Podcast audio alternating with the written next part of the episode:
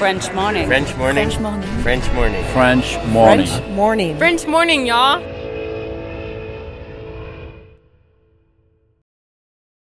Cet épisode a reçu le soutien de la CFE. La CFE, vous connaissez? C'est la Caisse des Français de l'étranger et il s'agit d'une caisse de sécurité sociale créée en 78 pour les Français résidant hors de France. Maladie, maternité, accident du travail ou encore retraite. La CFE permet aux Français de l'étranger de continuer de bénéficier de la même protection sociale qu'en France, à l'étranger. Pour en profiter, il vous suffit d'adhérer à la CFE, peu importe votre situation, peu importe le pays dans lequel vous vivez ou dans lequel vous vous rendez, et bien entendu, peu importe la pathologie ou les circonstances, catastrophes naturelles, faits de guerre, etc. Grâce à la CFE, vous pouvez vous détendre. La Caisse des Français de l'étranger assure la continuité avec le système français de sécurité sociale lors de votre départ de France, mais aussi lors de votre retour d'expatriation, ou encore grâce à la prise en charge des frais de santé pendant vos prochaines vacances en France. Pour en savoir plus, direction cfe.fr.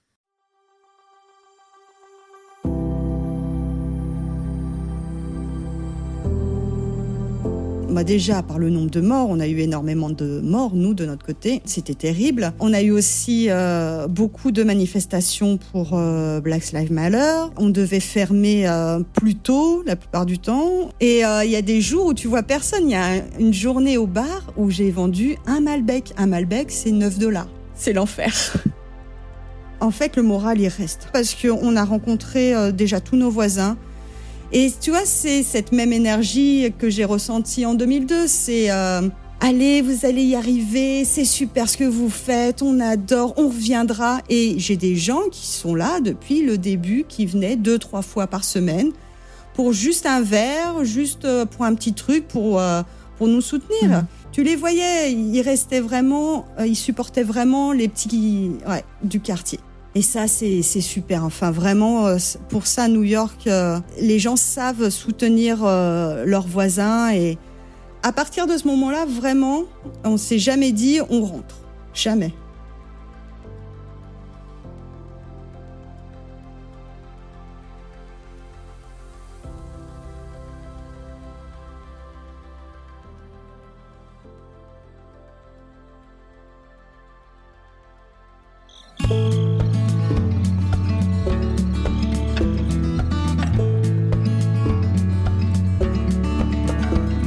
Salut, salut et bienvenue dans French Expat, le podcast de celles et ceux qui sont partis et parfois même revenus. Moi, c'est Anne Fleur, je vis aux États-Unis depuis une dizaine d'années et je vous parle depuis Boston. Aujourd'hui, on reste sur la côte est américaine puisque nous prenons la direction de Brooklyn, un des quartiers de la ville de New York. Ouvrir un bar à vin et pétanque français à l'autre bout du monde, ça vous parle? Ça vous fait rêver? Ajoutez-y une pandémie mondiale qui ferme absolument tout avant l'ouverture, des manifs parfois violentes dans le quartier, et surtout l'énergie incroyable, littéralement prête à abattre des montagnes d'Alexandra, ainsi que le soutien inconditionnel d'un conjoint suiveur et amoureux. C'est une recette qui marche et c'est l'histoire d'Alexandra qui nous raconte son histoire aujourd'hui. Elle nous dévoile comment elle en est venue à ouvrir Winemaker au cœur de Brooklyn. Next stop, New York.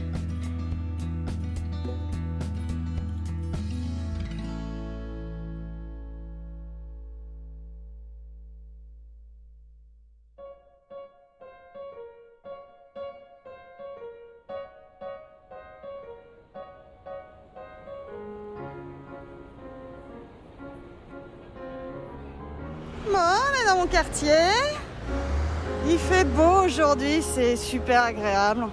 J'espère qu'on aura une belle journée. La terrasse est prête à être ouverte.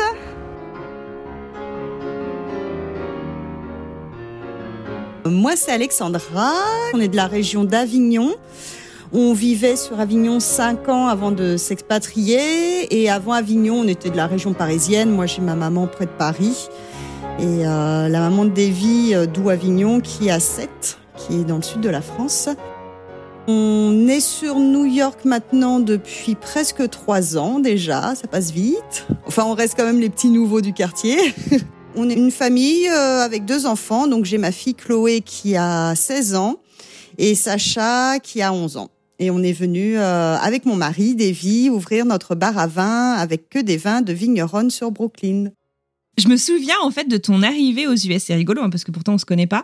Parce qu'en fait, tu as débarqué sur tous les groupes Facebook d'expatriés pour dire Salut, nous c'est la famille Charpentier, on ouvre un bar à vin et ça va être trop ouf. Est-ce que tu peux me raconter à quoi ressemblait votre vie juste avant de faire le grand saut et de traverser l'Atlantique? Alors nous, euh, sur Avignon, on avait vraiment une, la vie de rêve. Quoi. On avait notre, notre maison qui n'était pas très grande, mais les maisons n'ont pas besoin d'être très grandes sur Avignon puisque tu vis dehors.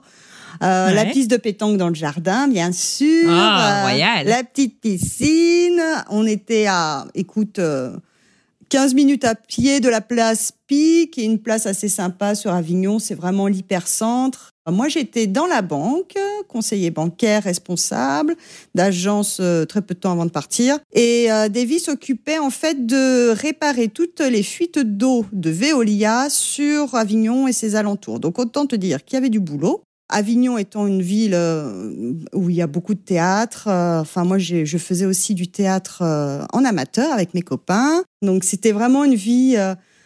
On, arrivait de Paris, donc Paris, moi je j'ai bossé à Paris très longtemps. Je, perdais trois heures dans les transports chaque jour. quand Chloé était petite, je la, je la voyais juste pour faire le bisou avant d'aller se coucher quand on est arrivé sur Avignon et qu'on a eu vraiment tout ce temps, euh, tout, enfin le temps même le climat est vraiment clément, c'était vraiment une belle vie, très calme, très posée rien ne vous prédestinait euh, à vous retrouver euh, à Brooklyn, à part euh, peut-être la piste de pétanque dans le bar que vous avez ouvert. Est-ce que tu peux me raconter qu'est-ce qui a été l'étincelle, le déclencheur de cette expatriation outre-Atlantique? Et puis peut-être, enfin, vous connaissiez les États-Unis, quel était votre rapport en fait à l'étranger et au voyage avant tout ça? De mon côté, en fait, j'ai mon papa qui est qui était d'Air France parce qu'il est retraité. J'ai fait beaucoup beaucoup de pays dans ma vie, j'ai énormément voyagé. C'est lui qui m'avait emmené la première fois à New York en 2002. Euh, il avait une escale à New York de 3-4 jours, donc euh, quand c'était comme ça, je l'accompagnais et on profitait euh, voilà, de 3-4 jours à New York. il y a pire, quoi. Et c'était 2002, en fait, il y avait encore le trou des Twin Towers. New York, 11 septembre 2001. À 8h46, un Boeing d'American Airlines percute à 790 km/h la tour nord du World Trade Center. À 9h03, un deuxième Boeing, également parti de Boston, transperce la tour sud entre le 77e et le 85e étage. Donc euh, il y avait cet énorme trou, tout était grillagé, il y avait une sorte de petit chemin, c'était très bizarre, enfin cette sensation, il y avait une sorte de petit chemin qui nous permettait de voir le trou un peu macabre, euh, des gens qui vendaient euh, des livres euh, sur cette catastrophe, les portraits des gens qui étaient disparus. C'était c'était très c'était enfin c'était vraiment ça ça prenait au trip mais on j'ai ressenti cette énergie qu'on ressent à New York, c'est-à-dire qu'on ne baissera jamais les bras et on tiendra debout. Et j'ai dit à mon père, c'est ouf, les mecs ils viennent se enfin ils viennent de se prendre deux avions euh, c'est quand même une catastrophe énorme. Et vraiment, on ressent, on ressent le fait que non, on n'est pas fini, on continue, dans la Renaissance. on est debout. Ah ouais, c'était dingue. Et j'ai dit à mon père, je vais vivre ici. Ah ouais, tu avais quel âge à ce moment-là? J'avais 20 ans, en fait. Ah ouais T'avais déjà rêvé vivre à l'étranger avant ça ou ça a été vraiment la révélation ce voyage euh? Pas du tout. Et j'ai fait beau, beaucoup de pays. Hein. J'ai fait l'Afrique, le Japon, le Canada, le Grand Ouest, euh, la Thaïlande. Enfin, j'en ai fait plein, plein, plein différents. Mais vraiment New York, ça a été. Euh, je fais vraiment, c'est ouf l'énergie qu'il y a dans ce dans cette ville. Bon, tu t'expatries pas comme ça à 20 ans, de toute façon, jour au lendemain. Et puis j'avais, je venais de rencontrer un certain Davy, donc Charpentier. donc je me suis dit, bon, je vais rester avec lui, il est sympa. Donc Davy qui est ton mari et le père des enfants, accessoirement. Accessoirement. Donc la vie suit son cours, machin. Donc on descend sur Avignon et j'avais prévu d'emmener Davy à, à New York pour lui montrer déjà. Alors Davy n'était jamais sorti de France. Donc, faut savoir que Davy fait partie de la communauté des gens du voyage. Donc, il, a voyagé partout en France, mais jamais il est sorti des frontières. Avant de l'emmener à New York, je l'avais emmené un petit peu euh, en Crète, en Espagne. Enfin, j'avais fait des petits trajets en avion pour euh, pour l'habituer. Et après, on a fait New York. Et du coup, c'était super important pour toi de lui faire découvrir New York après cette révélation que tu avais eue avec ton papa? Ah, mais moi, c'était complètement... Euh, je vais montrer New York à Davy, voir si Davy aime New York et si peut-être ça peut être un projet pour plus D'accord. tard. T'as Ah jamais lâché l'affaire, quoi. C'était toujours avec cette idée en tête, euh, on ira, quoi. Alors, ouais, c'est toujours resté en moi.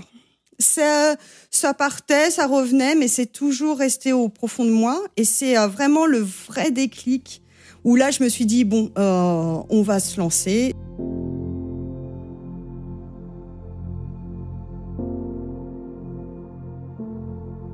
En 2017, on fait le Grand Ouest américain avec mes parents, donc euh, tous les grands parcs euh, magnifiques. C'est vraiment un très beau voyage. Et, c'est vraiment là où je me suis dit, bon, je vais avoir euh, 40 ans. Les petits, ils sont grands maintenant. euh, c'est peut-être le moment de, euh, de se lancer dans ce projet, pourquoi pas. C'est cette même année où euh, on a un pote sur Paris qui a ouvert un bar à pétanque. Ça s'appelle chez Bouboule, à Pigalle. Donc on a assisté, on a fait la première. Et c'est un concept euh, hyper simple. Je veux dire, le menu, il tient sur une feuille à quatre. Et j'ai dit, oh, mais c'est, on va faire un chez Bouboule à New York, en fait. C'est hyper simple. Et donc, euh, je dis ça à Davy, il m'a dit, OK. Et te dis, OK, Ah ouais, Sérieux non, mais le mec, j'ai fait, non, mais quand même, t'es censé, tu vois, euh, me freiner. me dans le- questionner. truc. Il me fait, non, mais je te connais, euh, c'est déjà, cal- tout est déjà calculé. Parce que bon, c'est vrai que je calcule beaucoup, j'adore les maths. Il avait confiance, quoi. Oui, et surtout qu'il parle pas du tout anglais, Davy. hein. Ah ouais, la foi en sa femme. Ah Super. ouais, ouais, ouais. Un exemple, c'est bien. Ah ouais, il me suivrait partout, c'est ouf. J'ai fait bon bah d'accord, ok, bah ok, on y va et euh, c'est parti comme ça. Mode bulldozer euh, activé, quoi. D'accord. Alors, du oui de ton mec au on prend l'avion et on débarque à Brooklyn euh, pour se lancer, il s'est passé combien de temps? Vous avez été vachement rapide, c'est pas 18 mois, un truc comme ça? Alors ça a été assez rapide parce que en premier lieu, on a fait trois mois d'immersion, février, mars, avril, pour être sûr qu'on apprécie l'hiver new-yorkais. parce qu'on Surtout vient, venant d'Avignon. on vient Ouais. d'Avignon, donc euh, tu vois, il faut s'acclimater. Puis pour les enfants qui sont qui, qui étaient grands quand même, je voulais quand même avoir leur avis, euh, pas leur imposer. Et c'est en fait le, projet, c'était voilà, on fait ces trois mois d'immersion, on revient une bonne année en France. Moi, je voulais passer euh, euh, des diplômes euh, d'œnologie, je voulais plus me former dans le vin, prendre le temps de bah, vendre nos biens, enfin voilà. Et c'est en fait le problème qui s'est passé. Enfin, c'est pas un problème, hein, c'est que pendant ces trois mois d'immersion, j'ai eu énormément de contacts, mais énormément. Et j'ai dit à Davy, si on attend un an, ça va, ça Hmm. va être le soufflet T'as peur qui que ça retombe, quoi. comme un soufflet. Ouais. Exact. Et j'ai fait, faut partir maintenant. Donc on est rentré genre mai 2018, août 2018, on repartait. euh, Trois mois plus tard, vous êtes reparti, quoi. Mais votre famille, ils ont pas halluciné? Vos enfants? Enfin, je veux dire, euh, toute cette vitesse, raconte-moi un peu comment ça s'est passé et comment. Bah, c'est les humains peut-être les plus grands freins aussi. Comment, comment est-ce que chacun a vécu ces, ce coup d'accélérateur Alors ça va être plus ma fille qui a été le plus grand frein parce que euh, mes parents et mes beaux-parents et même ma belle-femme, ma belle-sœur et tout ça, enfin tout le monde me connaît. Ils non mais c'est terrible hein. quand Ils j'ai pas idée- surpris? Ah pas du tout. Et ils étaient pas du tout surpris que ça fonctionne. Enfin ils, ils ont une foi en moi, mais c'est dingue. C'est génial. Et oui, alors j'ai une très grande confiance en moi. Alors des fois, ça me pose, euh, ça, ça pose problème. Mais eux, ils ont beaucoup de confiance en moi aussi. Bon, c'est gentil. Ça les a choqués que ça soit si rapide, mais pas, tu vois, pas plus que ça. Non, non, ça a été euh, trois mois terribles parce que euh, il a fallu tout gérer, donc vendre. Alors j'ai fait une tonne de brocantes. En même temps, il y avait le festival d'Avignon.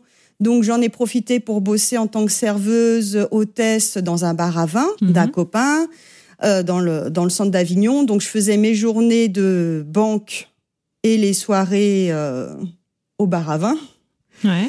Donc euh, c'était tr- Donc un quotidien plutôt chargé. plutôt 16 heures de boulot, ouais. Wesh. Et, Ouais. euh, et les week-ends euh, brocante.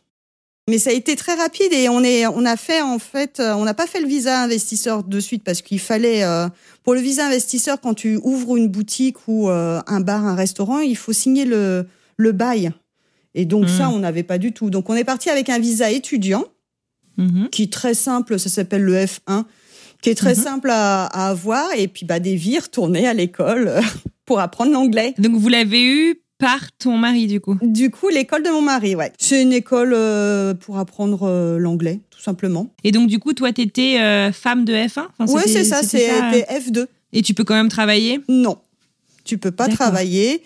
Tu, tu peux juste. Euh, alors, du coup, du, il faut montrer comme quoi tu peux subvenir à tes besoins, etc. Donc, ça, tu fais une copie de, de tes revenus, euh, de tes comptes, et tout, etc.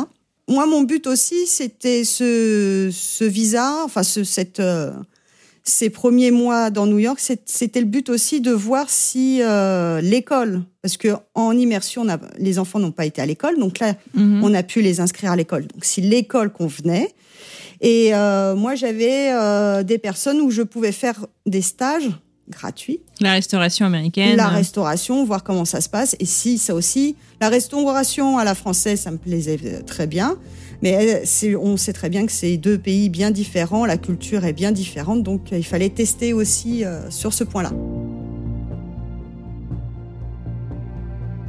Donc vous voilà de retour aux États-Unis. Tes enfants, du coup, tu les mets dans l'école française ou l'école américaine? Américaine bam, paf, tout de suite. Ils, étaient, ils ont été euh, euh, conquis. Enfin, comment ça s'est passé pour eux? Comment est-ce que tu as pu les préparer? J'imagine que c'est beaucoup de choses en, peu de temps, surtout quand on est ado. Alors, j'ai rien préparé du tout. les pauvres, tu sais que je les déposais à l'école et je disais, mon Dieu, les pauvres. Mon Dieu, comme ça doit être dur. Parce que même moi, tu sais, j'avais un anglais, mais un anglais, en fait, tu te rends compte que ton anglais est bien pourri euh, hmm. Tout ce que tu as appris jusqu'à présent, c'est bien pourri, ça te sert à rien. Et là, tu étais là, mon Dieu. Alors, Sacha a une super école, vraiment, euh, qui lui convenait parce que euh, il fait partie de ces enfants qui sait pas trop rester assis sur une chaise tout le temps. Donc, l'école américaine était vraiment bien pour ça. Il, il, était beaucoup plus libre. Il a eu tout de suite une personne pour l'accompagner, pour le calmer, pour le le rester focus sur, euh, sur ce qu'il devait faire. Et Chloé, alors, en fait, c'était le problème. On est tombé sur. Euh, donc, elle, elle était au collège. On est tombé sur une école euh, bien, bien pourrie. genre détecteur de métaux à l'entrée, flics partout, bagarre, fumette. enfin bon, c'était l'école pourrie du quartier. Je crois qu'on ne pouvait pas faire plus pourri. Donc elle a fait un an là-dedans. En parallèle, moi, je pense que j'ai harcelé euh, l'école. Euh, on a une petite école qui est euh, internationale, pas très loin, donc j'y allais. Je pense, je pense que j'y suis allée 45 fois. Jackie, la parent coordinateur, a fini par me dire il faut arrêter de venir, Alexandra. Il faut arrêter. Il euh, n'y a pas de place. Non, mais on sait jamais si quelqu'un part, Jackie, tu sais, Chloé, euh, ça va pas et tout. Non, Alexandra, faut arrêter.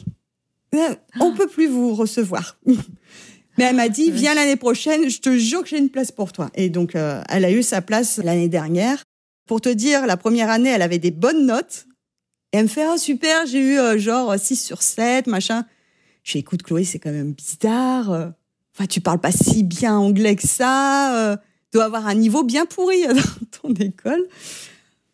Et euh, ça s'est confirmé, hein, parce que le niveau de l'école internationale est tout autre. Et euh, donc, elle a mis un petit temps pour rattraper son, son retard, mais euh, là, ça va beaucoup, beaucoup mieux. Et les enfants ont, mis à part l'école, ils ont comment ça s'est passé ces premiers mois pour eux? Est-ce qu'ils ont bien aimé justement cette aventure nord-américaine? Est-ce qu'ils ont été, je sais pas si conciliant c'est le mot, tu vois, mais est-ce qu'ils ont été aussi enthousiastes que toi et ton mari? Alors, pas du tout. Mon mari non plus. Personne. Tout le monde voulait rentrer. sauf moi. Ah ouais, ça a été hyper dur parce que euh, ça a été hyper dur. J'ai beaucoup pleuré. Hein. Euh, j'ai Chloé qui m'en a voulu, voulu énormément. Oh là là, ça a été. Euh, de toute façon, tu m'as arraché à ma vie. Je vois plus ma famille de toi. J'ai pas d'amis. Je suis seule. J'en ai marre. Je veux rentrer en France. Enfin bon, on a tout eu. Mince, d'accord. La chance que j'ai eue dans ces moments-là, c'est d'avoir des amis qui se sont expatriés en même temps que moi avec des adolescentes. Donc, quand on se retrouvait le mercredi pour le café, euh, bah, on raconte nos déboires. Elle fait ah, mhm. T'inquiète pas, c'est pareil avec la mienne. Je fais Ah, vous rassure. Elle me fait Non, mais le mien, euh, il a déjà regardé les prix pour la France pour rentrer. Donc, euh, il m'a dit qu'il avait assez d'argent pour payer le billet. Donc, Genre à Noël, les enfants demandaient un billet. Euh, non, non, je veux rien à Noël, juste un billet pour rentrer en France. Oh, la déprime. D'accord. C'était hyper dur. Du coup, ça a fait douter, mais genre tout le monde, mais même moi, au bout d'un mhm. moment, je me suis dit, bon, c'est pas possible, ils sont pas bien, on va rentrer, c'est pas grave. Mhm. j'ai pris un congé sabbatique à la, à, la banque. D'accord, donc tu pouvais toujours rentrer euh, en cas de pépin, quoi. Exactement. Ah non, mais j'ai tout prévu en cas de pépin. De toute façon, j'ai un mhm. plan B, C et D. Et même mon mari, euh, c'était euh, pour lui très dur d'apprendre l'anglais. Il avait la, la, la grande qui l'appelait tout le temps. Oui, de toute façon, c'est ta faute. T'as dit oui à maman, tu la suis comme ça, t'as même pas à réfléchir. Oh, Donc David me disait, t'es chié, tu, c'est ton truc là, et moi je m'en prends plein la gueule. bon, ça c'était la grande. Et Sacha, alors, ça, euh, 11 ans, enfin, à l'époque il avait 9 ans, il s'adapte. Il avait pas d'idée, il était bien, euh, voilà. Euh. il fallait qu'il ait un vélo, et puis voilà, ça, il était content. Cool, d'accord, à force tranquille, quoi. Ah, c'est ça. Comment est-ce que tu as géré du coup le fait que euh, toi tu sois bah, à fond dans cette découverte, dans la création de ce projet et que une partie de la famille bah, te retire vraiment de l'autre côté de, de l'Atlantique? Comme tu dis, en fait, tu as l'air d'être sûr de toi. J'ai du mal en fait à te voir douter. Comment est-ce que tu as fait pour, euh, ouais, pour, pour gérer ces difficultés et ces doutes?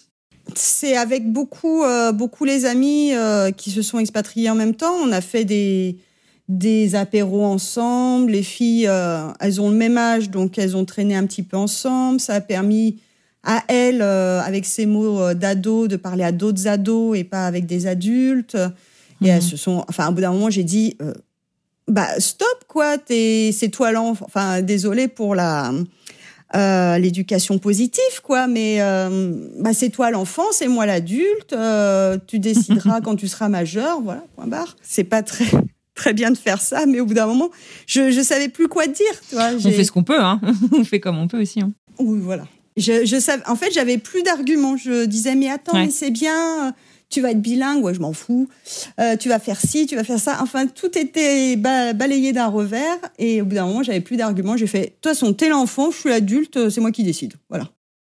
Bon, bah, quand tu lui dis clairement les choses, bon, elle a compris que elle n'aurait pas le dernier mot. Et puis voilà, quoi.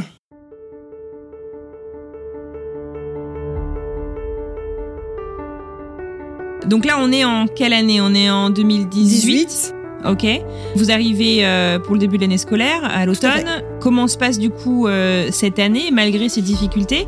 Et comment est-ce que le projet du coup de ce var à vin de chez Bouboule à New York, euh, ça se passe? Ça a été très dur jusqu'à Noël. Une fois Noël passé, vraiment, ça a été beaucoup, beaucoup mieux.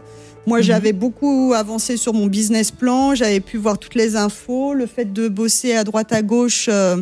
Euh, chez les copains, ça me permettait de voir que ça me plaisait toujours autant. Ça me permettait aussi de d'améliorer mon anglais euh, qui était pas génial. Davy aussi, ça allait mieux. Enfin, tout le monde s'est bien acclimaté. Euh, après, vraiment, Noël, ça a été le plus difficile parce que pas de famille, donc c'est c'est une fête très importante pour nous. Mais mhm. après ça, ça, ça s'est très bien passé. On a repéré un local dans le quartier qu'on voulait. Donc nous, on voulait le quartier de Park Slope. Qui est à Brooklyn qui est à Brooklyn, tout à fait. Quand on avait fait l'immersion de trois mois, on avait vu plusieurs quartiers, donc Park Slope, Williamsburg, Bushwick, Harlem, East Village, enfin vraiment, on avait regardé un peu partout, mais c'était vraiment euh, Park Slope euh, qui m'avait bien plu, euh, qui n'était pas prévu au début, mais c'est une copine qui m'a fait découvrir et c'est un super quartier, très familial, très sympa.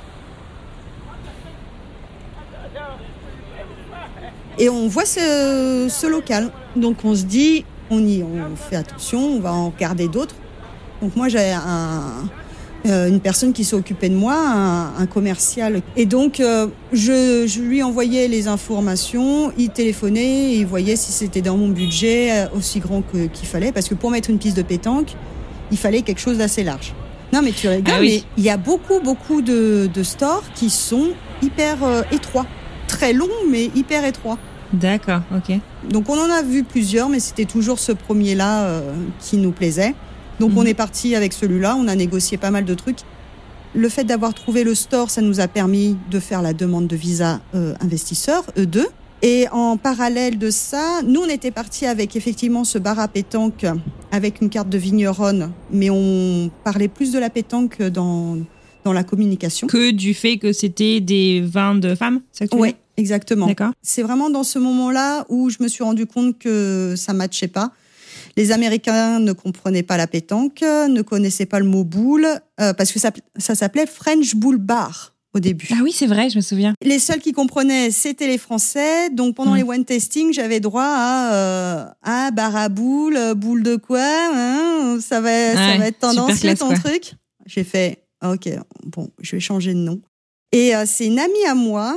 Alors, qui est, qui- on- je la connais depuis toujours. euh, depuis que je suis là, elle a toujours été présente.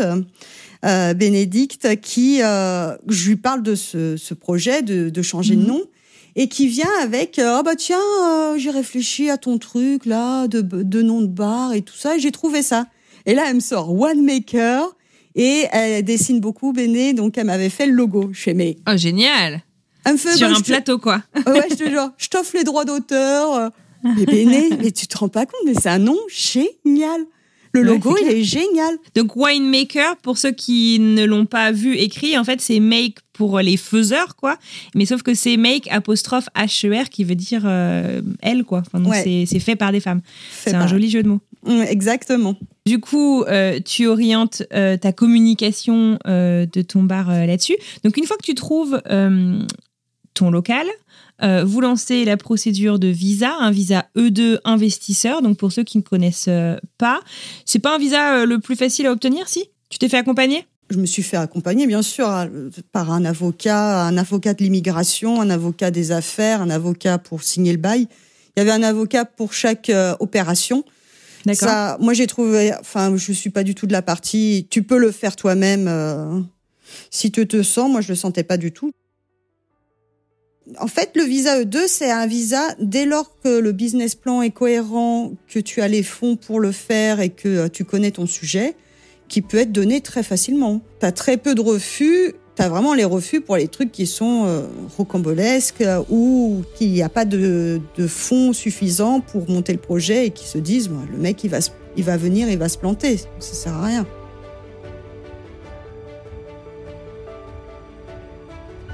Ça y est, vous avez le visa, vous avez le local. Euh, J'imagine que pendant ce temps-là, toi, tu continues le développement euh, de, ton, de ton projet. Comment ça se passe Et euh, bah, quand est-ce que, à quand l'ouverture, du coup? Alors, le développement du projet, c'est vrai. Tu peux pas importer le vin comme ça depuis la France. Donc, il a fallu, avec les filles que j'ai sélectionnées, voir quels euh, exportateurs elles avaient. Si elles en avaient pas, est-ce qu'on pouvait en trouver un? Donc, trouver un exportateur, c'est hyper dur. Donc, je- j'en ai plein euh, qui sont restés sur le carreau. On essaye, mais c'est hyper dur de les importer, du coup. Avec les, exportateurs, on a pu développer aussi des vins autres que la France par des femmes, donc euh, des femmes de New York, euh, d'Afrique du Sud, d'Argentine et tout ça. Parce que moi, je voulais pas non plus me restreindre qu'à la France. Je voulais aussi. moi, je trouve ça intéressant. En fait, ce que j'adore, c'est des vins différents. C'est vrai qu'il y a toujours Sancerre, Chardonnay, Pinot Noir, euh, Cabernet. Ok, super. Mais bon, il y a tellement de Mhm. trucs sympas euh, autres. Mais goûte, goûtons-les. Dans les, tu parles en plus de New York pour avoir fait pas mal les Finger Lakes par exemple euh, à New York. Il y a des super bons vins, les vins de glace notamment, mais pas que, dans la région de New York en fait, qui sont pas très connus, mais qui sont excellents. Eh ben, Mhm. j'ai un Chardonnay des Finger Lakes. Ouais. Écoute, il est euh, super. Et euh, de New York, j'ai un Cabernet aussi. Qui, qui est hyper intéressant. Donc, euh, ouais, ce serait, c'était Mhm. dommage de passer à côté de ces femmes-là aussi. Donc, on monte le projet, on monte euh, le site web, enfin, on fait euh, plusieurs vidéos, on essaye de communiquer, Mhm. bah, tu vois, sur les groupes et tout ça. Ouais. Et euh, en parallèle, ben, on fait les travaux dans le bar. Donc euh, nous, le bar, on fait, je pense, 80% des travaux nous-mêmes, D'accord. Parce qu'on avait un budget euh, de 200 000 en tout, Euh, ce qui est très très peu. Dédié uniquement au bar ou au fait aussi de faire vivre la famille en attendant que le bar se lance? Dédié juste pour le bar. Mais il faut savoir qu'il y a déjà euh, genre 50 000 qui sont partis juste pour la caution, le premier mois. Enfin, tu vois, c'est D'accord, 6 000, ok. euh, 6 000 dollars par mois le bar de loyer. Mhm. Donc tout de suite, euh, t'as as ça qui part. Et après, euh, on a eu des on a eu beaucoup de déboires nous dans les travaux. Les propriétaires avaient lancé un permis qui n'a pas été clos. Donc moi, ça m'a bloqué pour ouvrir mon propre permis. Euh, entre temps, un contracteur me, me bouffe euh, 15 000 dollars. Euh, je les ai jamais revus de ma vie. Enfin, Un an après, toujours pas, ce problème de, de permis n'était toujours pas réglé. Nous, les travaux étaient finis. J'ai eu un super contracteur qui m'a dit bon euh, fuck euh, le permis, on va faire les travaux euh, comme ça, on verra, inshallah. Donc ça s'est bien passé, le département of building est passé, il a validé. Donc nous on était prêts, sauf qu'il fallait fermer ce punaise de permis pour me donner une lettre spécifique comme quoi mon bar était bien un restaurant bar pour avoir ma liquor license. Hmm. Ah donc un bar à vin qui peut pas vendre de vin, c'est un peu emmerdant quoi. Donc euh, j'ai dit au propriétaire février 2020, OK, toutes ces conneries c'est votre faute. Moi, j'ai perdu 15 000 balles à cause de vous parce que euh, j'avais pas le bon mhm. contracteur à cause de votre permis. Donc, je ne paye plus. Et quand ça sera résolu, vous me devrez deux mois supplémentaires gratuits pour euh, redresser tout ça. Les filles ne répondent pas. Donc j'attends deux, trois jours. C'était pas normal. Donc là, je leur envoie un petit texto non officiel, parce que là, j'avais fait un mail de fou hein, avec l'architecte et tout ça. On avait euh, posé les trucs. Et j'ai dit aux filles, les filles, j'ai un visa investisseur. Le seul argent que je peux avoir, ça vient du bar. Le bar n'est pas ouvert. Je n'ai rien euh, comme argent pour donner à bouffer à mes gamins. Et là, elles m'ont dit, oui, on comprend, euh, on accepte. Ah, Mars 2020, coronavirus. Clairement, j'ai fait, euh, j'ai rien dit, j'ai fait, je me suis fait oublier. Donc ça s'est débloqué, hein, bien sûr. À partir de là, je pense que j'ai pu avoir cette fameuse lettre euh, fin mars. Donc pendant le lockdown euh, de New York, parfait. Donc moi, j'ai rien dit. Donc les filles n'ont pas relancé avant juillet. Donc de février à juillet, j'ai rien payé. Et en juillet, m'ont fait, écoute, ça serait bien que tu payes le loyer maintenant. Et là, on a rediscuté. je leur ai dit, écoutez, c'est mathématique. Moi, il y a euh, quatre chaises dehors. Euh, à l'intérieur, je peux avoir 60, plus de 60 personnes. Euh, là, je peux en avoir 12. je peux pas donner un loyer entier. Donc, on a rediscuté pour un loyer ah réduit, etc. Ils ont été hein, super. Qui, ça a été bien, quoi. Que ah vous bah, travaillez ensemble, que vous n'avez pas travaillé l'un contre l'autre. Exact. C'est vrai que c'est aussi euh, un sujet, euh, partir à l'autre bout du monde pour ouvrir un bar-restaurant sur un concept donc super innovant, super intéressant, et être au moment de l'ouverture en début de pandémie mondiale, je veux dire il y a un an euh, et quelques moments où on enregistre cet épisode, on n'avait aucune idée de, ce dans quoi on s'embarquait. Comment est-ce que tu as vécu justement ce moment d'incertitude et peut-être qu'avec ta famille aussi, enfin je sais pas comment, comment ça s'est passé? En fait, tu, te dis comment on va faire autrement? L'expediter qui m'avait passé ma liquor license, il m'avait dit est-ce que tu veux le lancer tout de suite ou attendre un peu mhm. au vu de la situation sanitaire? Donc liquor license, c'est le permis de vendre de, l'alcool, c'est Exact. Je fais écoute, tu envoies tout de suite. Moi, ça va me permettre euh, d'avoir euh, des bouteilles supplémentaires gratuites auprès des, des vendeurs de vin parce que eux aussi, ils étaient euh, dans la mouise et ils mhm. étaient bien contents de trouver quelqu'un qui en achète. En fait, ça a permis de, de trouver plein d'autres idées. Donc, on a fait un e-shop sur notre site internet euh, tout de suite. Donc ça, c'est mon neveu qui s'en est chargé, heureusement qu'il était là. Et on faisait les livraisons euh, à pied, en métro. D'accord. Donc vous avez euh, complètement pivoté en fait votre business pendant le lockdown pour pouvoir utiliser votre ah stock et bah, bah, surfer quand même aussi sur voilà la communication faire connaître que vous aviez mis en place avant que tout ferme quoi. C'est ça. Et on a trouvé une communauté, on a eu la communauté française qui a été très, très présente. Euh, toutes les personnes, euh, j'ai beaucoup, beaucoup de Français qui ont commandé. Euh, les chi aussi, chi for chi, qui ont beaucoup, c'était je pense 70% de mes clientes, les chi for chi, donc qui nous ont beaucoup soutenus et les ladies aussi. Donc on a trouvé quand même pas mal de personnes et ça a permis aussi aux personnes du quartier bah, de voir voilà la devanture est ouverte euh, on, met des petits messages pour les front workers on met le site internet enfin ils voyaient que ça bougeait un petit peu. Et euh, parce qu'en fait ils ont vu euh, nous on avait mis le le haut vent et tout ça la bannière il y a plus d'un an et ils disaient ah non c'est quand que ça ouvre et tout ça ils attendaient tu vois.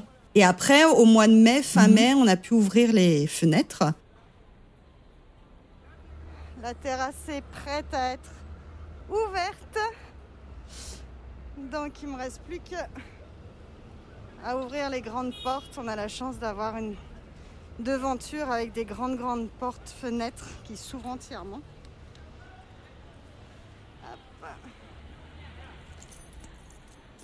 Donc on avait mis une grande table, euh, un peu kermesse, une grande table, nos vins, et puis on vendait tout go euh, nos verres de vin et nos bouteilles, quoi.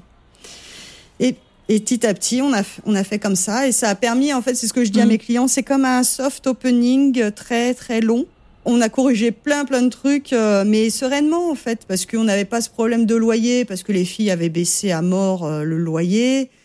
Euh, on était plutôt plutôt bien quoi. Mais il a fallu bosser, hein, parce que on avait, on n'était pas payé du coup. Donc moi le matin, Davy aussi, on faisait un, boulot à côté. Tu faisais quoi, sans indiscrétion? Je gardais des enfants. Le moral est resté bon du coup pendant toute cette période? C'était très fatigant. Et euh, il y a des jours où tu vois personne. Il y a une journée au bar où j'ai vendu un Malbec. Un Malbec, c'est 9 dollars. Je fais putain, c'est l'enfer. tu restes là, t'attends, t'attends, t'attends et t'as 10 balles pour tout ton après-midi. C'était, j'ai fait ça va le faire, ça va le faire. Quand est-ce que ça a commencé euh, à se débloquer du coup? Parce que la situation à New York euh, a été très difficile pendant un moment. Bah déjà, par le nombre de morts, on a eu énormément de morts, nous, de notre côté. C'était Ça a été très médiatisé d'ailleurs, hein, ce qui s'est passé à New York. Oui, oui. On a eu aussi euh, beaucoup de manifestations pour euh, Black Lives Matter. On a eu, on, devait fermer euh, plus tôt la plupart du temps. donc nous, dans Park Slope, on est un quartier très familial. Dans mon avenue, en tout cas, dans mon quartier, il n'y a pas eu de problème de casse et tout ça, donc on était plutôt chanceux. Mhm. Mais bon, ça faisait un autre, un, autre truc euh, au, problème. Donc on se disait, il euh, va falloir gérer ça aussi. Mhm. En fait, le moral, il reste. Il reste, tu sais pourquoi? Parce qu'on a rencontré euh, déjà tous nos voisins. Et tu vois, c'est cette même énergie que j'ai ressentie en 2002. C'est allez, vous allez y arriver, c'est super ce que vous faites, on adore, on reviendra. Et j'ai des gens qui sont là depuis le début, qui venaient deux, trois fois par semaine pour juste un verre, juste euh, pour un petit truc, pour euh, pour nous soutenir. Mhm. Et quand ils venaient pas chez moi, ils venaient, ils allaient chez Nuevo Mexico en face ou chez Zula le One Store. Enfin, tu les tu les voyais, ils restaient vraiment, ils, hein. supportaient vraiment les petits, ouais, du quartier. Et ça, c'est c'est super. Enfin, vraiment, euh, pour ça, New York. je trouve que ça, cette énergie-là de soutenir. Alors effectivement, on est dans un pays qui consomme énormément, mais euh, les gens savent soutenir euh, leurs voisins et et je sais pas le, petit mot qui fait plaisir, euh, le sourire, enfin tu vois ils savent ils savent comment réconforter et, jamais jamais on a ça nous jamais on a baissé les bras. Mhm. Une fois qu'on a ouvert les fenêtres, allez c'était parti, on était dans le truc, on était content mhm. et les gens étaient contents de nous voir. Enfin on s'est jamais on s'est à partir de ce moment-là vraiment on s'est jamais dit on rentre jamais. Au contraire même, on s'est dit oh là, on est on est bien ici en fait. C'est fou.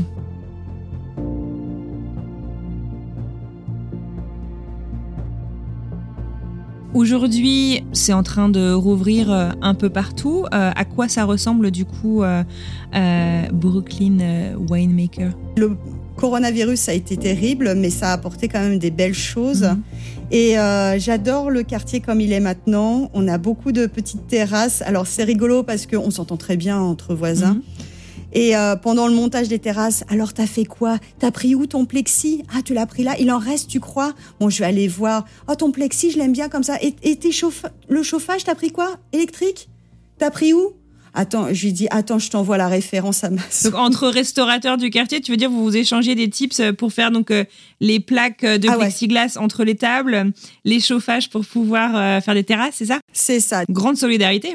Ah ouais, je vois Christina, euh, qui est ma petite voisine d'à côté, je elle, elle, venait de finir sa terrasse. Je lui ai dit, donc, c'est super ce que tu as fait, machin. Il fait, Davy, il vient, il prend les mesures, il prend tout ce qu'il veut. Hein. Tu, tu copies au pareil, euh, je m'en fiche. Tu, on fait... Donc, on a tous fait pareil. En même temps, c'est à votre avantage. Si le quartier est en bonne forme, les gens ont envie d'y sortir. Donc, euh, ouais, c'est clair. Bien sûr. On a décoré toutes nos terrasses. Euh, on a des jolies lumières. Enfin, c'est vraiment très, très agréable.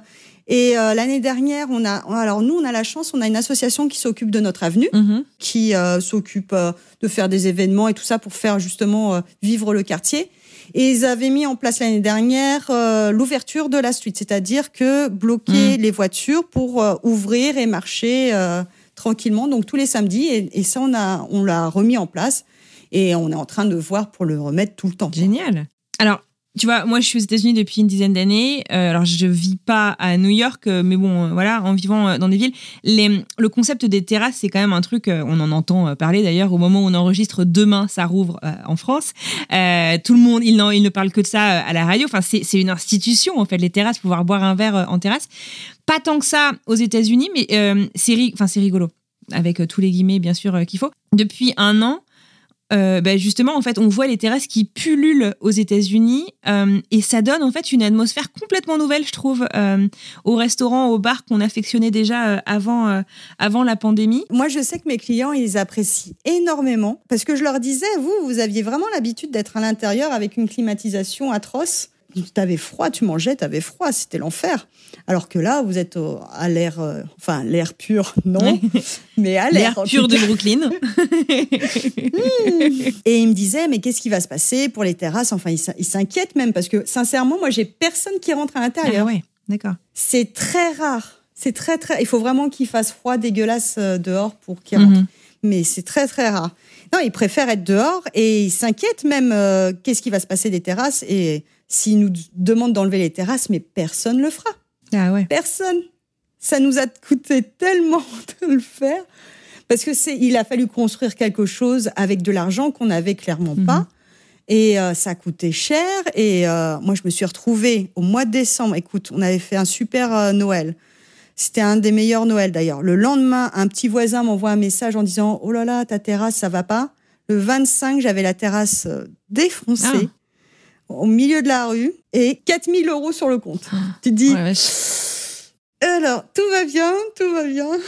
Mais tu vois, on l'a reconstruit tout de suite. euh, ça nous a coûté, mais on a construit tout de suite. Les gens sont revenus tout de suite. J'ai des clients à moins, à moins 17, ils, sont, ils ont bu en terrasse. Ah ouais. J'étais là, mais ils sont fous. Quoi. alors, on avait mis des petits coussins, des petits plaids. euh. J'ai une cliente, alors c'est une copine, parce que je gardais, du coup, je gardais ses filles aussi, euh, qui était venue moins 15 avec une amie. Donc, elles sont restées bien Wow. deux heures dehors. Donc, vraiment froid, froid.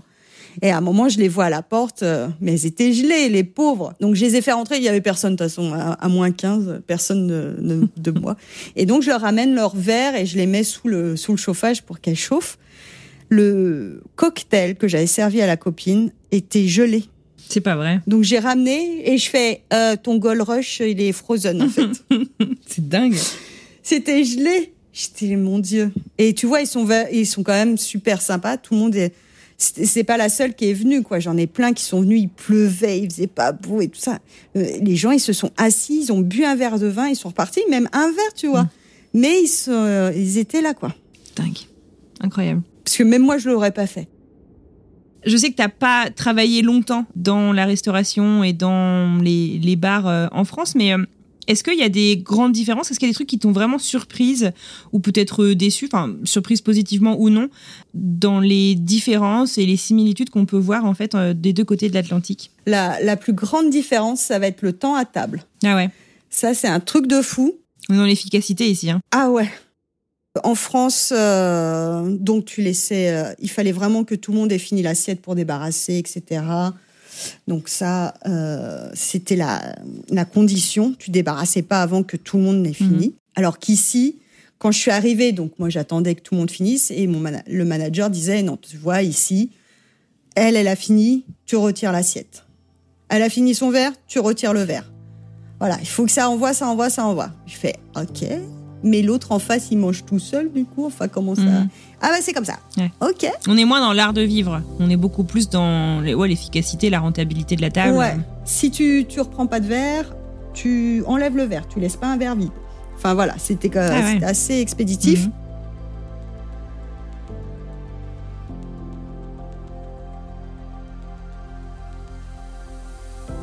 Tu dirais du coup que ton bar euh, maintenant c'est un bar français ou un bar euh, américain? Oh, c'est pas facile comme question ça.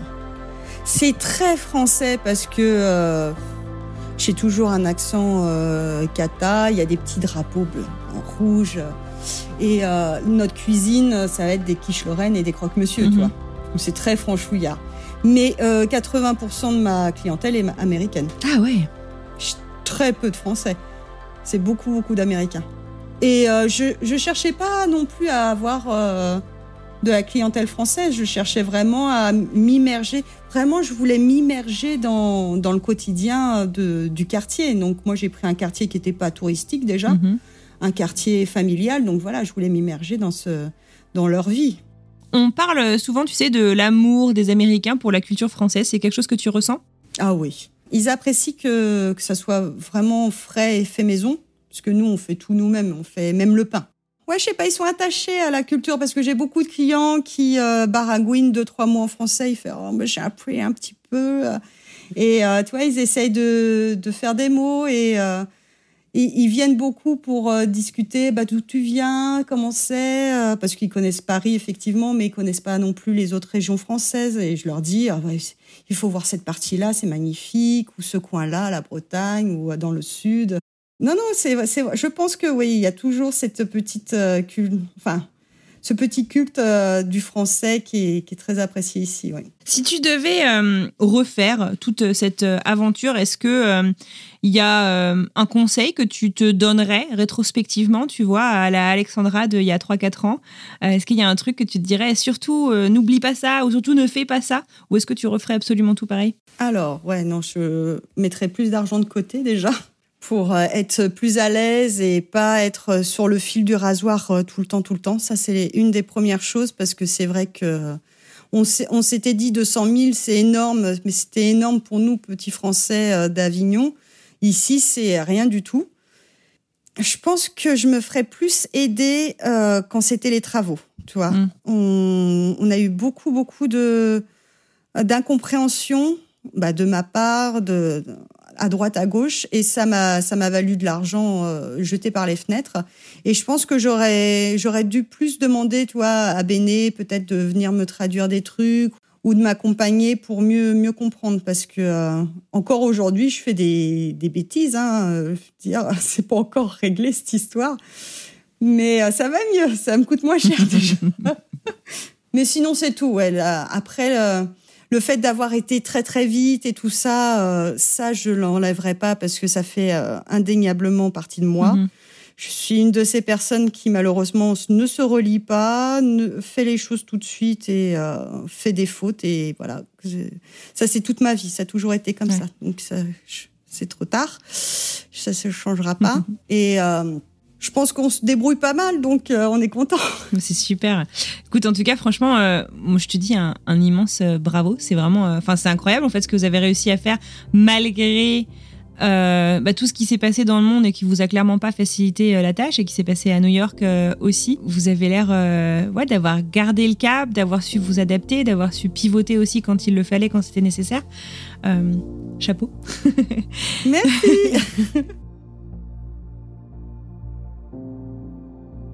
Pour finir, j'aimerais bien te poser une petite question un peu euh, signature euh, du podcast. Euh, alors, je demande souvent la ville ou le pays d'expatriation. Si tu pouvais me décrire, me donner en fait trois, quatre euh, choses absolument voir, faire, sentir, goûter pour découvrir ton New York, mais peut-être qu'on peut même pousser et découvrir ton Brooklyn à toi, parce qu'on parle pas forcément euh, beaucoup de Brooklyn euh, uniquement.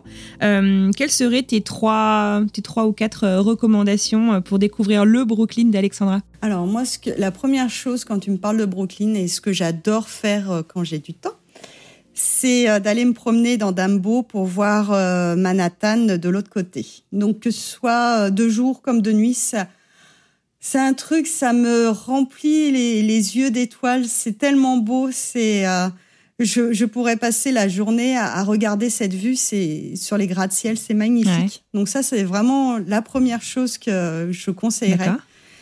Après, je, je conseillerais aussi de s'enfoncer dans Brooklyn. Euh, nous, Park Slope, on a beaucoup euh, de brownstone, c'est des petites maisons euh, typiques euh, de Brooklyn. Et c'est un quartier vraiment, euh, vraiment typique pour ça. C'est des plein de petites maisons comme ça, euh, En de briques plusieurs couleurs. Mhm. Pas forcément en briques, c'est euh, une pierre marron. D'accord.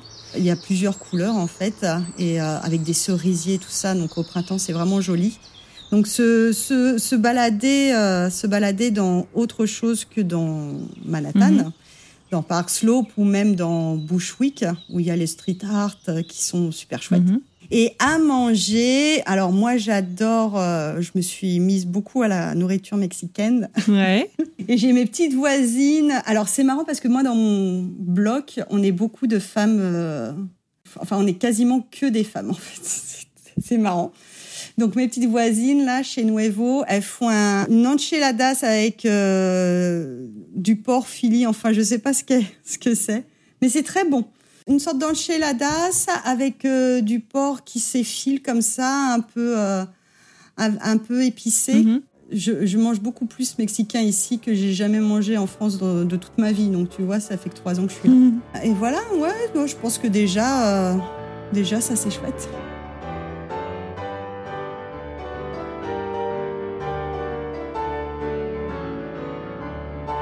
En anglais, on dit home pour euh, signifier bah, là où on vit, là d'où on vient, là où notre cœur est. Euh, where is home maintenant pour toi? Ah, c'est, c'est trop, c'est encore entre les deux, moi. Ça fait que trois ans qu'on est là, donc. euh, Il est au milieu de l'Atlantique? Ouais, je pense. J'adore ma vie ici. J'adore, euh, j'adore vraiment mon quartier, les gens. On commence à avoir des amis américains. C'est pas facile non plus. Ça sera un autre sujet. Mhm. Mais j'ai toujours, toujours, toujours ma mère. Et euh, mes amis, euh, enfin mes meilleurs amis, moi je les connais depuis 35 ans, mais je les ai, mais genre 20 fois par jour. Donc euh, tu vois, c'est pas. Je suis, au, je suis au milieu, ouais, t'as raison. C'est. C'est pas encore tout à fait ici, et c'est. C'est pas là-bas non plus, c'est. C'est les deux.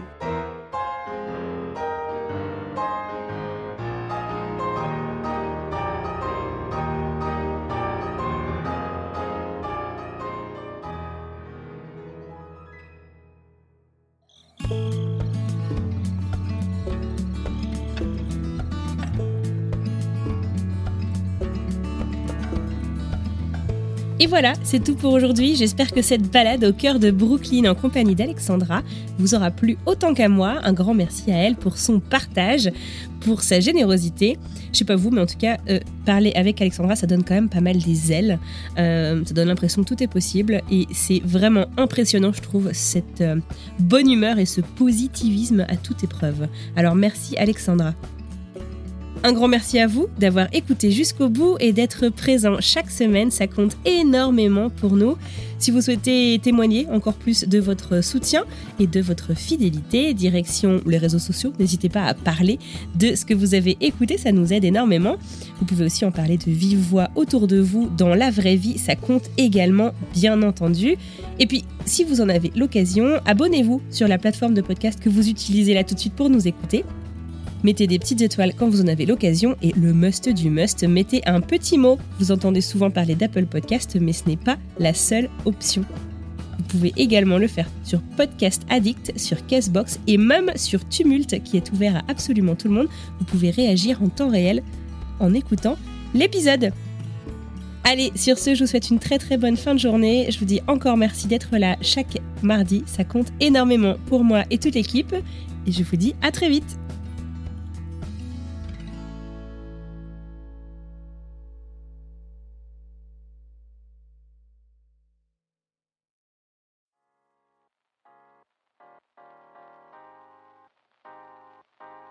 Vous venez d'écouter un podcast réalisé par moi-même, Anne-Fleur Andrely, mixé et habillé par Alice Krief et produit par French Morning. French Expat n'est pas le seul podcast de French Morning. Pour retrouver tous les podcasts du groupe, rendez-vous sur frenchmorning.com slash podcast. À bientôt!